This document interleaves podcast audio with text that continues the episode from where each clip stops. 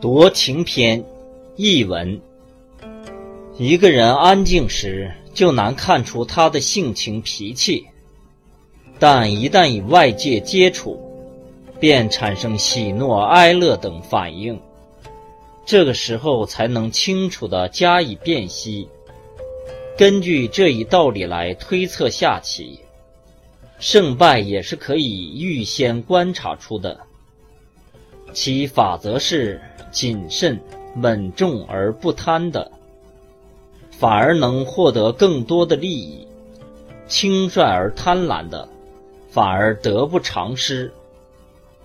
不贸然相争而加强防御的，获胜的时候就比较多；一味攻杀而不顾后果的，失败的时候就比较多。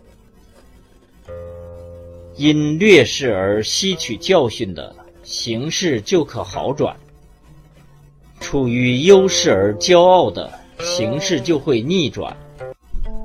注意发现自己的缺陷而不指望别人走错棋的，对自己有利；只顾攻击对手而不防止对手反戈一击的，会有损失。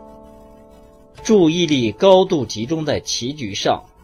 其思虑必然周密，心思不集中，想着其他事情的思考就不会周全。行棋看得远而着子正确的局势就会有利；目光短浅而只想欺诈对方的局势必然凶险。能够重视对手的，遇强则强。以为别人不如自己的，自取灭亡。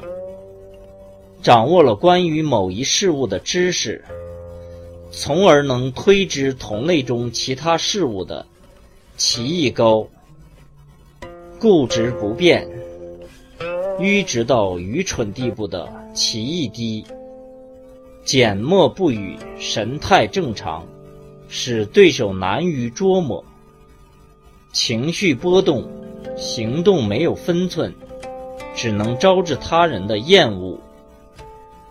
诗小雅巧言，说别人有什么样的想法，我猜测得到。